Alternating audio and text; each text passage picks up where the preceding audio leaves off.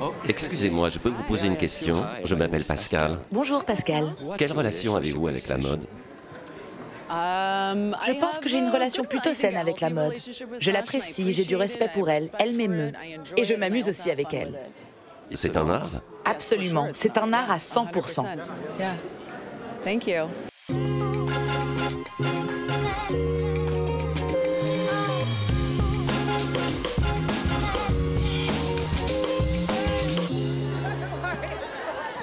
La mode est un art Oui, mais appliqué.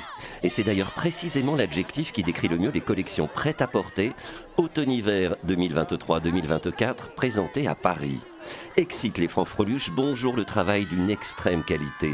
Même si cela n'a pas l'air de beaucoup toucher ses fans, venus surtout pour acclamer leur star, les influenceuses invitées chez Dior.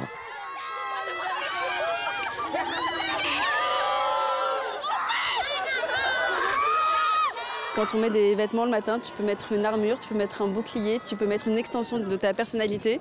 Et des fois, c'est plus facile de porter quelque chose plutôt que de le dire, de réussir à transporter son message. Et les vêtements euh, sont bien plus que des vêtements, surtout quand c'est ceux de chez Dior. Évidemment que ça me parle. Moi, ça fait euh, déjà euh, trois ans que je suis en pleine Fashion Week et la Fashion Week féminine, pour moi, elle est très importante parce que déjà, on est entre, entre femmes très souvent.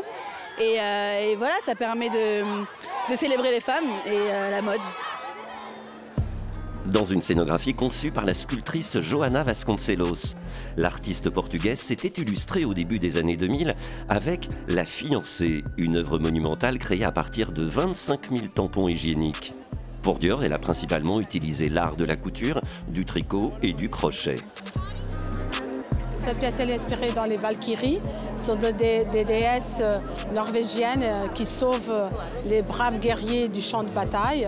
Et, en fait, c'est ce côté entre la rencontre de deux dimensions et le fait que la mode et les arts contemporains, les arts plastiques peuvent être tous ensemble et qu'on peut tous partager ce qu'on a et de, faire un monde plus beau et plus en paix.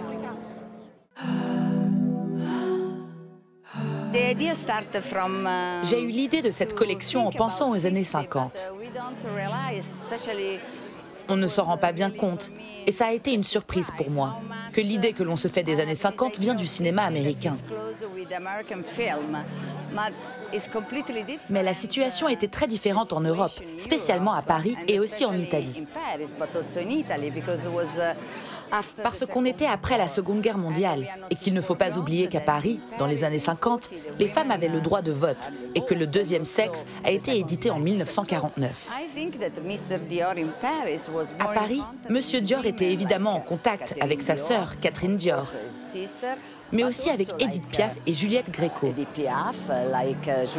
qui était aussi une cliente de la maison Dior. De fortes personnalités très résilientes. J'ai voulu sonder ces personnalités pour en extraire ce qui en faisait des femmes indépendantes.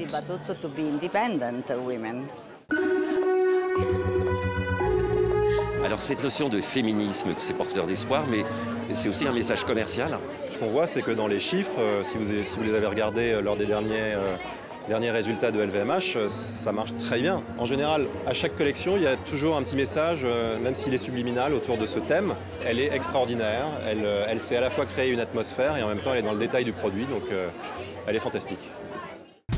La mode, c'est donc la rencontre d'une histoire et d'un produit. Au XIXe siècle, le général français Alexis Lotte, pour célébrer l'art équestre, compose cette devise devenue incontournable. Calme, en avant, droit. Stella McCartney, qui n'a pas fréquenté le cadre noir de Saumur, mais qui a toujours monté en famille, a dépêché un chuchoteur pour mettre en scène l'histoire de sa collection. La configuration était de mettre du public de chaque côté, ça c'était la première configuration, avec un couloir au milieu où devaient évoluer les chevaux et les mannequins. C'était trop étroit, alors du coup je leur ai proposé de mettre les gradins que d'un côté, et donc du coup ça marche comme ça. Il n'arrêtait pas de me dire que j'étais folle. Mon message, nous pouvons vivre en harmonie avec les autres créatures. Nous pouvons avoir une mode merveilleuse, magnifiquement réalisée, intemporelle et conçue sans avoir besoin de tuer les animaux. Nous pouvons célébrer le fait de vivre en harmonie avec eux. Alors, on a eu Jean-François, le chuchoteur de chevaux français, et ses magnifiques chevaux sauvages. Et cette relation entre les chevaux et les mannequins, elle n'arrêtait pas de dire ⁇ Oh, cette énergie, elle nous vient des chevaux ⁇ C'est une énergie qui nous guérit.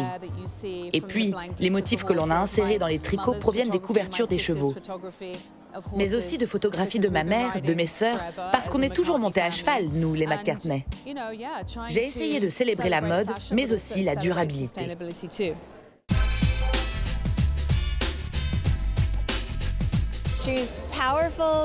Stella est une femme puissante. C'est une pionnière.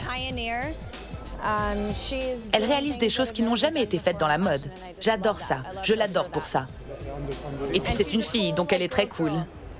Stella McCartney n'utilise que des matériaux composés de champignons, de coton régénéré, de déchets alimentaires recyclés pour une mode douce et bienveillante.